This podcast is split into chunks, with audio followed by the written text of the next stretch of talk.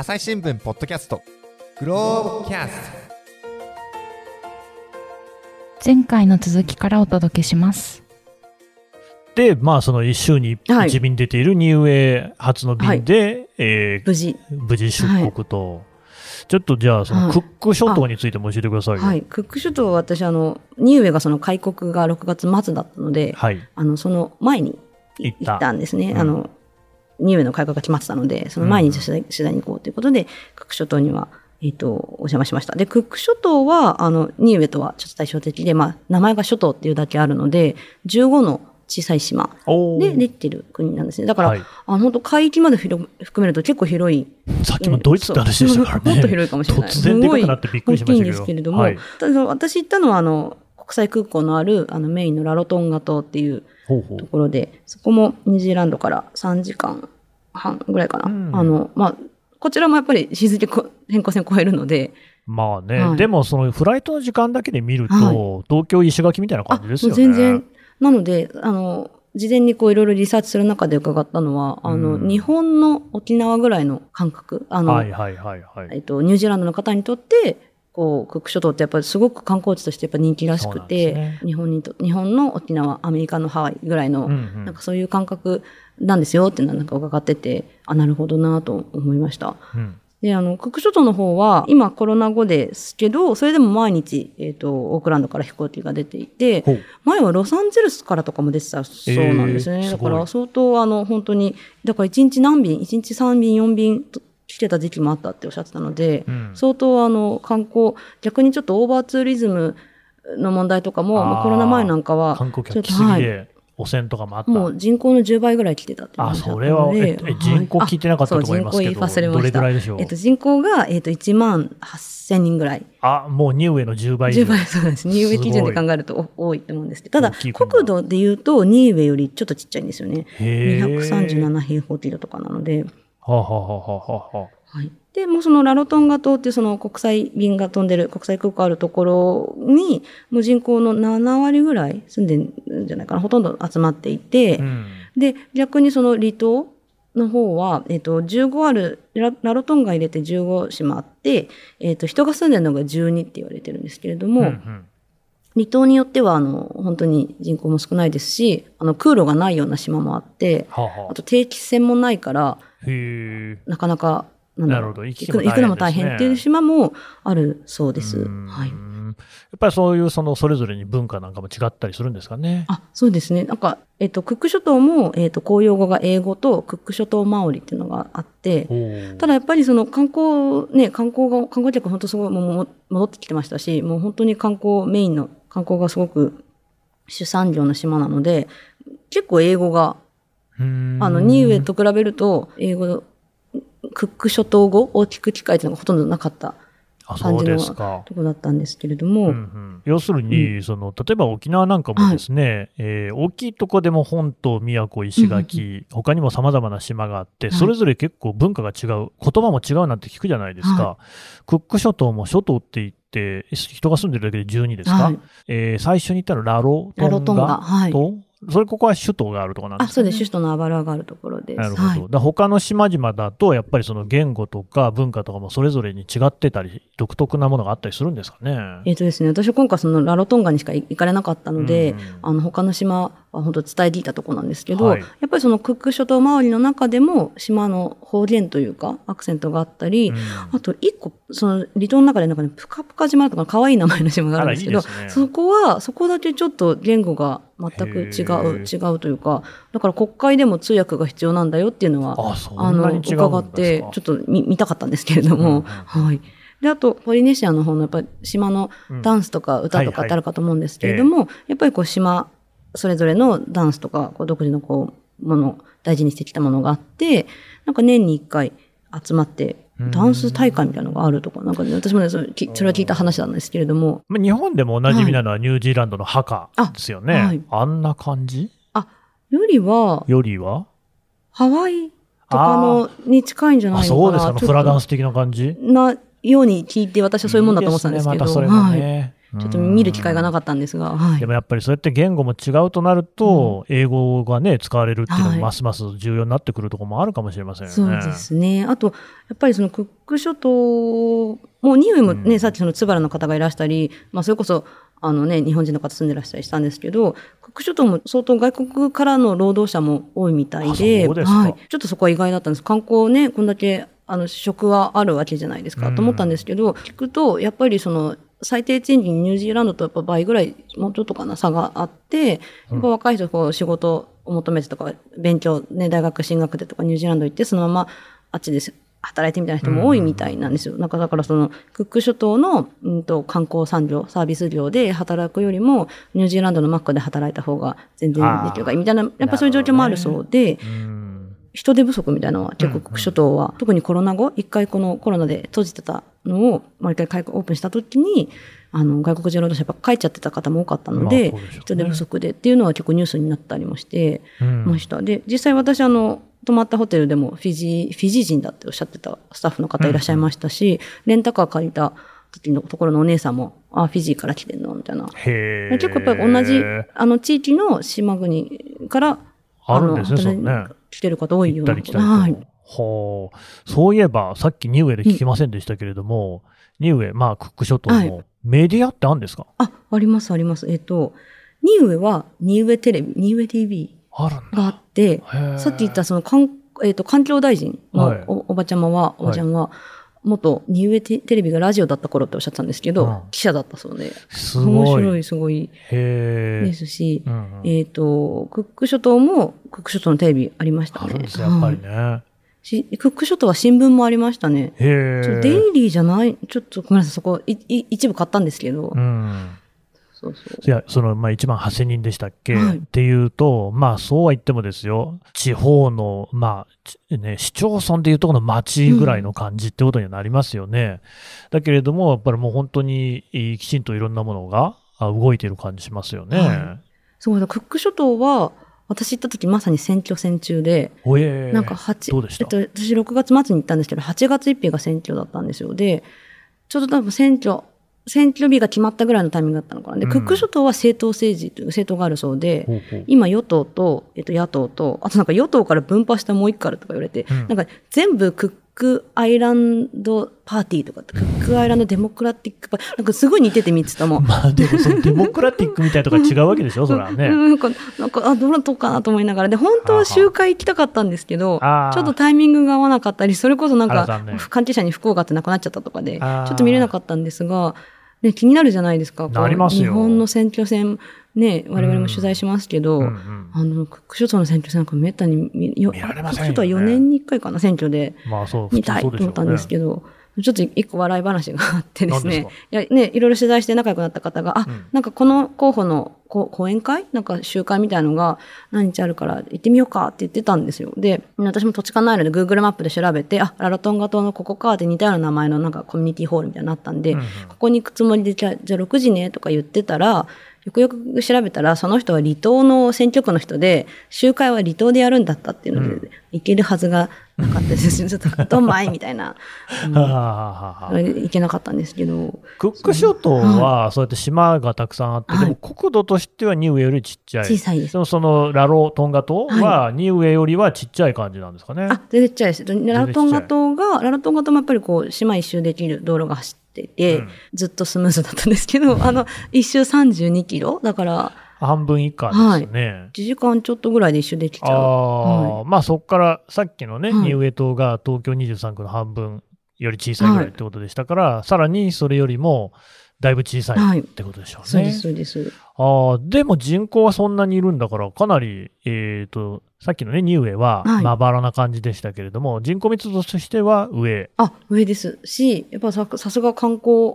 立国というか、島の周りの道路、こうぐるっと運転してても、途切れないって言ったらあれですけど、結構な頻度でレストランとか、バーとか、並んでて、あとはホテルとか。これも聞き忘れましたけど、通貨ってどうなってるんですか？あ、通貨は、えっ、と、基本的にニューウェもクック諸島もニュージーランドドルですあやっぱ。りそうなんですね。ただし、クック諸島は、クック諸島独自の効果とお札をつ発行していて、うん一応クック諸島ドルなのかな？なんですけど、えっ、と、ニュージーランドドルと同じイコール。ああ、はイギリスでスコットランドのポンドみたいなやつ感じですかね。あだと思います。だはあからはあはあ1ドルって言われたらどっち指してもいいけど、ただしニュージ、えっと、クック諸島のドルはニュージーランドで使えない。あ、そっちはダメなんですか。逆は使えあで、可愛いんですよ。クック諸島の2ドル硬貨、2ドルコインが三角形で、すごい可愛かったり。三角形あんまりそういうのは見たことないですね。なんか、本当か、ちょっと裏取れてないですよ。世界でここしかないっていうのあなんか売り文句に、なんか聞きま した。売り文句ってどういう感じですね。まあまあまあでもそうなんですねしたし、あと3ドル紙幣があって、3ドル。3ドルって珍しいですよね。あんまり聞かないですね。なんか、1、2、5って感じはい。ですよね。結構観光客には人気なのよ、みたいなのあは、お土産屋ーさんの三角とかね、3ドルとはか3が好きなんですかね。いねちょっとそこは気づかなかったんですけうんど。はいはい。え、で、クック諸島ではどんな取材を？あ、クック諸島ではもうひたすら人に、うん人に会いまくろうと思って、うんうんうんどんな人がいましたか？クック諸島でもお世話になったのが、移住して20年になるっていう大阪出身のダニエル・カナさんっていや、う。日本人どこでもいいらっますね。しゃるんですよ。びっくりしました。ダニエル・カナさん。ダニエル・カナさんすごいお世話になったんですけど。現地の方とご結婚されたんですか？あそう、なんかもともとはスキューバダイビングかなんかの仕事で現地に住まわれへて、で、その後現地の方と結婚されて、うん今のお子さんとご家族で、あの、クック諸島在住、あ、ちょうど20年だわっておっしゃってたんですけれども、はい。で、その、かなさんにも取材させていただきましたし、で、かなさんのお知り合いとか、かなさんが作ったのかな、クック諸島日本友好協会みたいなのも一応あって、すごいす。ごい、どんな方が入ってんだろうと思ってですね、まあ、結構そのメンバーの方とか取材させていただいたので、なんか聞くと、やっぱりそのニーウェイもそうなんですけど、クック諸島も結構生まれはクック諸島だけど、あの育ちはニュージーランドとか、うん。あとはニュージーランドで生まれ育ったんだけど、ルーツがクック諸島でクック諸島に移ってきたとか、うん結構いらして、うん。結構ニュージーランドの高校時代に日本に留学してたとかですね。そうか。結構いらっしゃゃるんですよ。ニュージーランドと日本の関係で言えば、それなりにね、はい交流もかなりありますからね。はい。だから、い一人にインタビューさせてかいただいたレベッカさんって方は、育ちはニュージーランドで、ニュージーランドの高校から、愛知かな？どっかの高校に入学してたのよ。私の地元ですけど、あ、本愛知といえば当ですか？はい。そうすごく、ひょっとしたら、なんか袖をすり合わせたかもしれない。もしかしたらはいうん結構いらして。そうですね。で、ね、やっぱりその、特にニュージー住んでた方なんかだと、あ、じゃあ、なんで、クックに戻ってきたんですか？とか、うんまあ、あるいはどうしてクック諸島にね、やっぱりこっちがいいわと思って住まれたんですか？ってことを結構重点的に伺ったんですけど、やっぱりその、ね、ニュージーランドの生活ももちろん便利だし、豊かだけれども、時間に追われる、仕事に追われる。まあね。そう、やっぱそういう生活で、あの、すごく充実してたんだけど、まあ、やっぱりすごいルーツを大事にされる方々だなっていうのは感じていてやっぱいろんな方聞いてもやっぱり自分のルーツはこの島にあるんだっていう思いがこう強くて戻ってきたのよっていうような方が多かったですね。うん。クック諸島でははい。首相にはインタビューできましたか、できなかったんですよ。クック諸島もあのアポ取ってたんですけど、なんか返事が全然。まあ、どっちの国もそうだったんですけど、なかなか返事が来ないし、ねはい。電話通しても通じないし、みたいな感じだったんですが、うんうん。クック諸島は、ついてようやく、なんか、秘書みたいな人から、うん。質問事項、なんかど、どうですか？みたいなメール来て、返したんですけど、ここから返事が来なくてですね、ちょっと残念ながら、あの、そう。まあ後から聞くと、多分まあ、その選挙戦始まっちゃったので、多分お忙しかったんじゃないかねっていうのは。いろいろね、応援はい演説だとか、まあ自分、ご自分がね、ご自分もあれだったので、はい。し、大変なんでしょうね。お忙しかったんだろううなと思思いましたけど、あの、ちょっとね、あの、首相ではないですけど、あの、うん。農業省の方とかも取材させていただいて、楽しかったです、ちょっと。いやいや楽しかったはいいですけど、どう、何を質問したんですか？いや、なんかそのね、ククック諸島でコロナ禍で、はい。あそれこそダニエル・カナさんに教えてもらったんですけど、うん。まあ、コロナでね、まあ、観光が本当にそもう至るところのいろんな人の、ね、生活に関わってるようなところなので、こうストップしちゃって、でやっぱりそのニュージーランドの援助もあって、補助金というか、あの最低賃金あの守られていたりとか。結構そのレストランとかも畳まずに住んだんだよって観光業界の方なんかおっしゃってたんですけれども、で、まあね、仕事やっぱりストップしちゃうじゃないですか。で、物流もやっぱね、だいぶ止まってしまうので、あの、じゃあ、ちょっと昔の生活に戻ってじゃないけど、野菜を育てましょうっていう、うー農業省がこう、一般の人にうん。苗とかを 無償で提供して、面白い。でその自宅の庭でタライモ育ててみたとか、なんか、そんな簡単に育つもんなんですそう、かちょっと難しいんじゃないかなと思ったんですけど、まあへー。結構そういうのが、えっと、20年、21年と去年、一昨年とやってたらしくて、あ、それ面白いですねって話を伺ったり、まあ、あとその、クック諸島は2011年に日本は国家承認してるんですけれども、うん。あの、カナさん20年住んでらっしゃるので、なんか国になって変わりましたかとかはいはい話を聞いて、渡航するときに、クック諸島っていう国としての認識されるようになったとかおっしゃってたんですけれども、うん。あと一つおっしゃおっしゃってたのは、やっぱりその直接クック諸島が国として日本からこう、援助を得たりとか、あの、草の根支援とか、日本もややってるじゃないですか。あのやってますよね。はい。そういうのが、あの、直接、あの、やり取りできるようになったっていうので、クック諸島における日本への認知度みたいなのはやっぱり上がったよっていうのをおっしゃってたんですよね。で、その中でちょうどその 農業省、まあなんで言ったかっていうと、まあその一般の方にもその苗の提供とかしたっていうのももちろんなんですが、なんか日本の支援でトラクターがちょうど3台来たところだっていうので、はあ。ちょっと見に行ったら。またさ んだ本当またさんなんですけど、それ多分たまたまなんですけど、たまたねそうでしょうね。もなんか、はい。そう、トラクターを農業省が、あの貸し出す事業とかをしてる、あの一般一般の農家の方とか、一般の畑やってる方に、時間で貸し出すようなはいはい。活動をしてるらしくて、なんかそこに使うんですよ、みたいなこともおっしゃってましたね。うん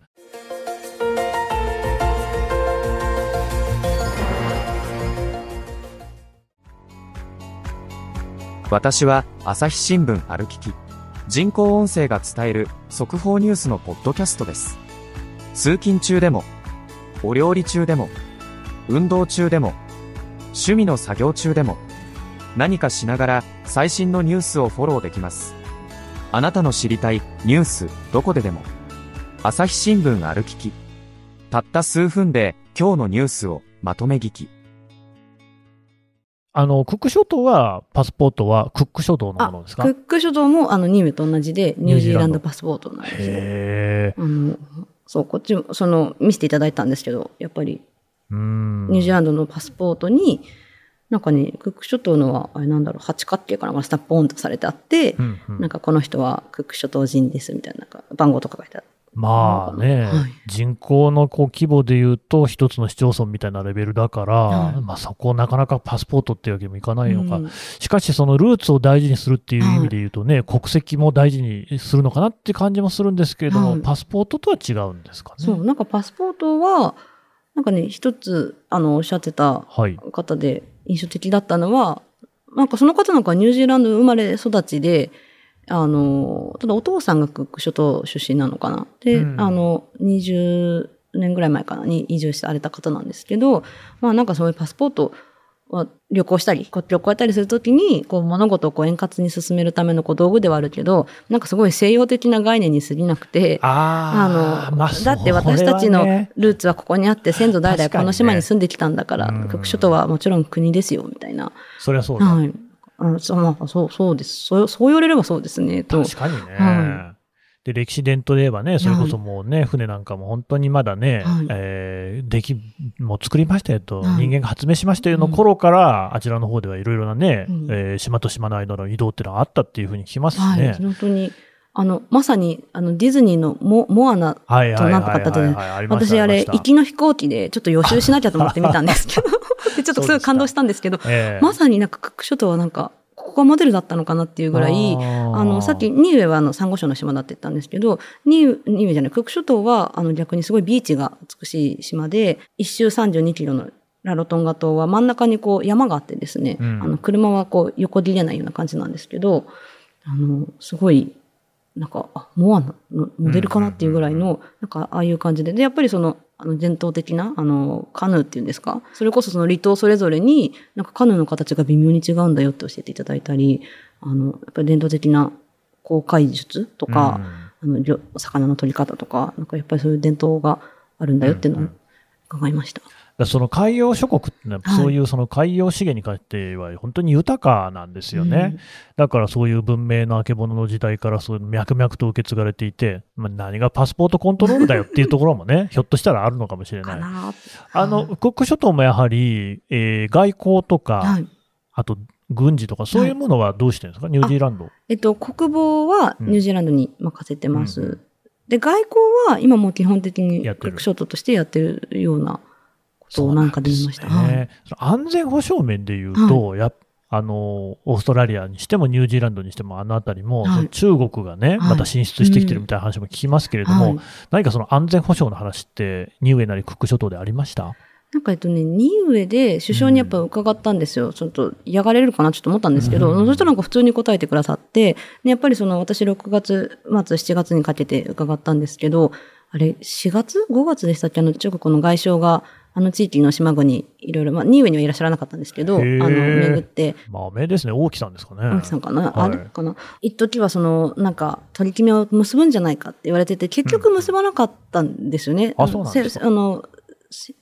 文章として出てこなくて、なんか多分そのことをこう、言われて、首相も言われて、ね、中国のいらしたけれども、最終的に決めるのは我々の、それぞれの国の側であってそ、れはそうですよ。なんかその、ね、確かにその、中国大国ですよ。もちろん大きい国だし、あの、いろんな面で援助とか受けてるけれども、何か決してこう指図されるような立場ではなく、関係ではなくて、こう一国一国、こう対等な、あの、パートナー、友好的なパートナーの一国に、なんですよってことはすごい強調されてましたし、これはニーウェイの話なんですけど、ニーウェイは債務を負わないっていうのがポリシーであるらしくて、ね、もちろんそのニュージーからの援助があって成り立っていますよっていう前提があっての話なんですけど、結構今問題になってるじゃないですか、あの、債務の罠。債務の罠みたいな。ね多ますね分そうそういうのをこう念頭に置かれて、あの、ニーウェは、まあ、ね、ご覧の通り、あの、小さい国で、巨大なこう、高速道路もいらないし、過敏な建物もいらないし、なんかこう、だからそういった借り入れなんかも行わないんですよってことはおっしゃっていて、なるほどなぁと思いました。そこはすごい面白いですよね。はい1700人の人口の国と14億人の国が、はいしかし対等ですよっていうところでは、うんやっぱり国家としての意識っていうのがちゃんとあるわけじゃないですか。はい。どうですか、実際、その今回ね、まあ他にもいろいろな国を取材されていて、ただ、えっ、と、荒さんの取材としてはこの2つの国ですよね。に行かれて、まあ、コンパクトな国々ですよ。うんだで、その国っていうものはしかし、一体何なのかっていうところで、荒さんの考えっていうのはどうですか？なんか怒られそうなんですけど、誰に？誰かに。はい。なんか国って何なんだろうってうん。考えたいなっていうのはこう今回の取材のテーマの一つではあって、チームでも話してたんですけれども、はいなんか私は逆にこの小さい国に行って、国って何なんだろうっていうなんかこう、うん疑問が深まったというか、うんうんうんその、ニーウェもクック諸島も確かにその、ちょっと格好付きの国ではあるかもしれないんですけど、ただうん。日本人である私からすると、日本っていう国が国家承認してるわけで、もうそう対等な国なんですよ、まあそこは。国間違いなく国でで、でもパスポート、あ、ないんだとか、あ、国防は、あ、乳児なんだとか。うん。ただな、ね、確かにその国防は他の国に任せてますっていう関係の国は多分他にもあるので、うん。あの、そこだけではない。ただまあパスポートはやっぱ珍しいなってすごく。ね、国防に関して言うと、日本だってね、はい。アメリカにどれぐらい頼ってるのかみたいな話もありますからね。し、あの、それこそあの、うん。太平洋の国々なんかでもアメリカと特別なあの自自由なるほど。連合とか娘とかあるので、うん。あの、まあ、あるけど、まあ、パスポート、で、それこそ、それで言うと逆に、日本を含めて、国と認めてら、認められてないけど、パスポートあるとこ、あるじゃないですか。それこそ、台湾とかもそうですし、うんうんうんうん。香港もパスポートあります？香港は知らないですけれども、まあ、コソボとかあどそう。そうでしょうかね。ねあそう、あと、私あの、もともと中東の方に関心があったので、パレスチナなんかもパスポートありますけど、ねし、あの、結構な国が今国家承認してますけど、日本とか、まあ大国は承認してないですし、うん。あの、国連にも入りたくても入れないしっていうのもあって、なんかすごく国って何なのかなっていうのは、うん。あの、ますます、なんだろうな、疑問は深まったし、なんかもっと考え、考えていきたいなっていうのをちょっと心新たにしたっていうか、なんかねど、今もう国際ニュースっていうとですよ、やっぱり筆頭はそのウクライナ情勢で、ロシアとかね、まあ、ロシアは言わずもがなでっかい国ですけれども、ウクライナにしてもですね、旧ソ連の中ではだいぶ大きい国だし、うん。実際それで軍事力的にもね、ロシアをこうちょっとね、まごつかせるぐらいの強さがあったりする。はい。基本的に国際ニュースってそういう大国の話がアメリカ、中国はもちろんそうですけれども、で主流、主軸にはなっていきますよね。えーそのね、女王が死んだ、亡くなったっていうのもイギリスだからっていうところもあるじゃないですか。うん。イギリスも大きい国ですからね。えー GDP こう5位かなんかだと思いますけど、はい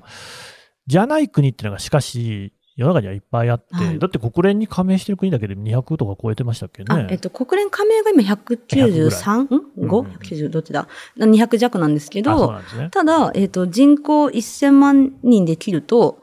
半分以上が人口1000万人以下の、まあ、小さい国ななので、そう考えると、世界は小さい国で結構できてるんだなっていうのは。いやー、は私が行った中だと、あアイスランドうん。がそうかなって、あ。30何万人だと思います、人口。はい。だからまあニウエに比べるとだいぶ大きいんですが、うんはい。まあそうは言ってもですよ、ヨーロッパの国々ってどこも1000万人よりは多いところがほとんどなので、っていう中でアイスランドってしかし、うん。大学確か4つとかあるんですよね。うん。で、えーもう、それはもちろん、あの、すべてインフラとかきちんと整っていて、えー政治もちゃんとしていて、さらになんとなんワールドカップとかまで出てくる、ワールドカップでしたっけ？あの、欧州のカップだとかどっちか。出てくるっていうような、サッカーとかも強かったりするんですよね。はい。いやー、で、自前で航空会社とかももちろん持ってるし、でも30万人規模って言ったら日本だと、まあ、中核市というか、はい。ちょっとした市ぐらいの大きさですよね。はい。そんななんか自前で大学4つ持てます、っていう感じしちゃうじゃないですか。持てるんですよね。すごいですよね、そう考えると。でも、ニウエだってそうじゃないですか。普通に国として運営されてるじゃないですか。はい1700う人って、ん、人口の問題じゃないんだろうなっていうのは思いますよねあ。それはありますね、確かに。はい。うん。で、しかも面積。うん。海洋の面積、その、排他的経済水域と入れると、実は日本も大国なんですよね。それびっくりしました。私も今回その調べてて、あ、日本、大きいんだ。確か6位とかでしょ？はい。かななんかで結構ね、上位上位だった。そうですよね何位か忘れちゃったけど。うん。なんかね、そういうところの視点っていうのも、しかし、なん我々結構縛られてますよね。はい。なんかその発想の転換というか、うん本当にそのニウエのその大臣に、あの、ドイツと同じぐらいなのよって言われた時は、なんかこう、なんだろうな、こう着着眼点とかこう視点変えると全然違う世界が見えるんだなっていうのは。そう、いやそうしてみると、国土面積ってなんだっけなと。だって日本だって産地がすごく多いじゃないですか。人の住めるところで言えばそんなに多くなかったり、はいそれはどの国でもそうですよね。はい私がその都会としていたイランとかでも、やっぱり荒れた地、うん土地が多いから、そんな住めないんですよね。うん国内は日本の4.3倍あるけど、はい人口は少ないですから、うん日本よりね。みたいな。一方で海。はい。海って確かにそこの上で人は住めないかもしれないけど、じゃあその山と何が違うのっていう、ん単になんか人間から見た視覚が違うだけかもしれないですよね。っうんていうのとか、あともう一つ、ルーツを大事にしてある。、はい。ちなみに私はあの名古屋出身なんですけど、アラさんどちらですか？私は東京です。あ、東京、はい。東京の23区ですか？えっ、と、23区かな？はい。?23 区かなって普通わかりませんかね そうですね。?23 区の、はい。いルーツ感ってのはやっぱありますか？や、なんか私はないな。ね、東京なんてやっぱりね、大都市ですからなのかなわかんないですけど、あんまりルーツ感ないし、それこそ、なんだろう、夏休みとかに田舎に帰るみたいな感覚もなかったので、うんね、大学の友達とかでいいるじゃないまあ今、同僚でもいるじゃないですか。なんか羨ましいなってすごくはい。思いいますね。はいや、もう、その話も、だから、思って、うん。1700人とか、あるいはクック諸島が1万8000人ですか、はい。の方が、ルーツっていうのの思い強くなるのかなと。はい。思えば日本もそんな感じありません？そそこはね、すごくね、似てるなって思ったんですよ。その、うん。あの、国っていう枠組みとちょっと離れてしまうんですけれども、結構ニウエとかクック諸島とかのいいなって思う部分って、もしかしたら日本の、まあ、離島とか離島じゃなくても、その小さい、あの、そうですよね。村とか町とかにあるんじゃないかな、似てんじゃないかね。私もあの、奈良と、あの、宮城と、あの、地方総局、勤務したことあるんですけど、あの、奈良の、それこそ県南の方の山の方の村とか、あのね、人口少なくなって困ってるんですっていう話はいっぱいね、ニュースでもなりましたけど、うんでもすごく魅力もあるし、すごくそのルーツ大事にされてるあの方もいらしたりとか、なんか似てるとこ、意外と身近なところで日本でもあるんじゃないかなっていうのはちょっと感じました。そうなんですよね。ただ一方で、もうその今、世界どの国でも、さっきのはね、はいえー大国、国っていうものの大きさの話をしましたけれども、都市の大きさっていうのも、これまた競争じゃないですか。はいで、えーどの国も中心になっているのは大都市なんですよね。うん日本だったら東京だし、はいアメリカだったらニューヨークとかね、えーロサンゼルスとかだし、えーフランスだったらパリだし、みたいなね。っていうところとしかし、そうでない地方、地域っていうの、まあそれこそ離島なんて典型かもしれませんけれど、で比べたときに、そのアイデンティティみたいなところ、自分のルーツっていうところに関して言うと、しかし地方の方が強くなるっていうあたりとかっていうのが、またなんかすごく対照的ですよね。はい。東京って、私も東京住んでますけど、はい。別に東京に対する愛着は何もないですもんね。うん。で言うと、東京にね、もちろん江戸の頃からの方もいらっしゃると思うんで、そういう人たちはまた別なんでしょうけど、でも、アラさんも東京出身でないっていうのはちょっとね、そういうことなのかもしれませんよね。そうですよね。いや、なんかちょっと感じたのは、うんもう完全に試験ですけもどう、もういいですよ。なんかすごくその、ニウエにしても国諸島にしても、やっぱり人生のどっかで、一回やっぱニュージーランド行ったりとか、オーストラリア行ったりとか、こう外彼らにとっての外国です暮らしてる人がやっぱほとんどなんですね、話聞くと。うんで、やっぱそうすると外から見た自分の国のいいところとか、まあ悪いところも含めてですけど、なんか外からの視点で自分のルーツを見るみたいな機会があったのかなって思うと、東京にいるとなかなか逆にどっか行くことってね、今私新聞記者になって、あの、なんだろうな、うんうん幸いなことに、あの、地方に住むことできましたけど、なかなかやっぱりまあね。ないこともあると、なんかその自分のルーツを見見つめるというか、見直す機会の問題なのかなとちょっと思ったりもしました。うん。まあなんかね、はいその、こう、これも人によるんだろうけど、でもやっぱり東京に、私も大学で東京に出てきたわけですよ。でそこでやっぱり一つ、あの、ハードルありますもんね。うん全然違う社会に行くし、はいもちろん一人暮らし18とかで始めるわけですよね。はいそこに一個のハードルあって、まあそこの、まあ通過儀礼じゃないですけれどもね、そこを超えてるか超えてないか。だって同じ東京の大学通ってても東京出身のやつもそれぞらにいるわけですよね。うん彼らは親元から金を追ってたり、うん。まあ、なんかそこら辺のハードルとかないままに、しかしこう、えー大学を出ていくっていうのでは、結構な違いはあるなと思いましたよね。めちゃくちゃやることとかたくさんあるし、役所の手続きとかもすでにやんなきゃいけないわけでね。はいで、そこら辺が、まあ、あの、と東京と地方都市の話っていうのとはまた違うのかもしれないですけれども、ニウエとかクック諸島の人たちって、いやおうなくおそらくやんなきゃいけない。だってパスポートニュージーランドだし、うんそこにこう関与しない人生ってのは多分ありえないわけですよね。はいっていうのを考えると、結構何かね、思うところはあるなっていうふうには思いましたよね。はい。それはすごく思いました。ううんん。まあ、それと、あと、まあ、クック諸島とニウエは本当にやっぱ若干特殊な国で、まあね。あの、変な話ですけど、ニュージーランドとかに行って、都会の方がいいわって人はそのままそこで住んで働いて暮らせてしまうので、なんかやっぱり結局ニウエがいいなって思った人、クック諸島がやっぱりいいわって人が。帰ってきてたり、まあ、そのまま居続けたりしてるので、それもあって幸福度が高いんじゃないかなっていうのは、あの、中の人もおっしゃってて、あ、まあそれはそうですよねって思うと、やっぱり人間こう移動の自由って大事なんだなとか、こうちょっとまた別の話になっちゃうんですけど、移動の自由ね、うんそれ大事ですよね。すごく思いました。はい。うん、だからそう、こういうね、えーコンパクトな国を見ていくことによって、いろんなことを考えさせられますよはい。とねっ。ても、なかなかね、日々のニュースにはなりにくいんですけれども、うんあの、今回こう特集させていただいてありがたかったなと思います。でね、まあ、あの、本当にこれはね、また記事をいろいろ読んでいただきたいんですけれども、戦争がないっあ、ていうのも大きなね、ポイントですよね。はい。おそらくニウエとかもそうなんじゃないんですか？ニウエと各首都も多分ないと思います。その、ニュージーランド軍に参加したニウエ人の石碑みたいな、なんか、なんかそういうのあったんですけど、その、第一次世界大戦とかそういう昔の話ですけど、あの、あそこが戦場になってっていうのはないみたいでしたね。うんうんはい。っていうところとかもね、国っていうものに我々このとらまえられて生きていくじゃないですか。その関係性がニウエとか見てると、ちょっと違いますよね。うん大国とはね。だって、その、警察署長さんがですよ、はいうん空港であの、プシューとかやってるわけでしょ。その距離感って絶対違うじゃないですか。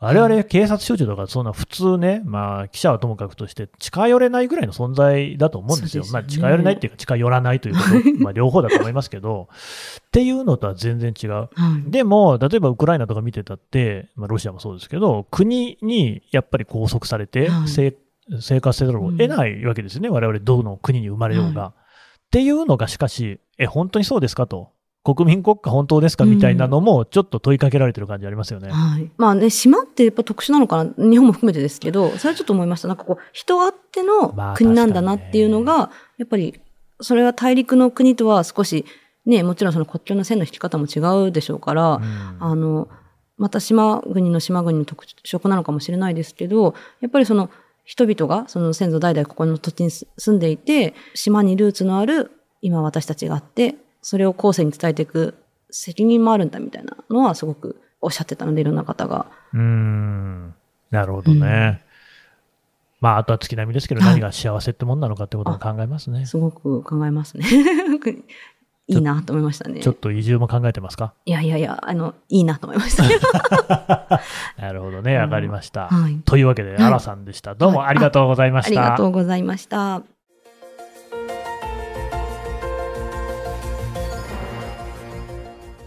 はい、えー、グローブ編集部、あら、千尋記者のお話を伺ってきました。さてね、アラさん、今回聞いたお話ですけれども、これ、グローブプラスっていうサイトで読めるんですね。あ、はい。グローブプラスで配信しているので、今日ちょっとお話できなかったんですが、うん。別の記者がですね、欧州のヨーロッパのサンマリノと、あとマルタ騎士団という領土を持たない、カッコ付きの国にも行ったので、ぜひ、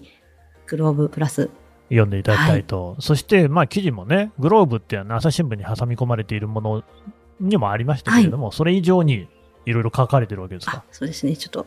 溢れてしまったと。溢れてしまっはい、た。汚かった熱い思いをじゃないですけど、あの、はいはい本当にいろんな方のたくさん写真も掲載しているので、ぜひ楽しんでいただけたらなと思います。記事の方ではね、驚くべきことに G アルフィーの高見沢さんもなぜか登場してますけれども、これはなぜかっていうのはちゃんとね、読めばわかりますんでね。ぜひぜひ。こういったところにも、あの、ポッドキャストの概要欄から記事の一部にリンク貼っておこうと思いますので、読んでいただければと思います。えー、アラさんどうもありがとうございました。ありがとうございました。はい、えー最後まで聞いていただきましてどうもありがとうございます。朝日新聞ポッドキャストですね、皆様からのですね、応援をいただくと大変力になります。まずはですね、お手持ちのアプリからフォローしていただくと、ポッドキャストのランキングがちょっと上がるかもしれない、そんな力があります。あとはですね、えーレビューを書いていただく、それからコメントを寄せていただく、ツイッターとかですね、これもかあの概要欄にあります、お便りフォームというところから感想を送っていただけます。ぜひですね、皆様のご意見、ご質問、何でもお寄せください。すべて目を通させていただいております。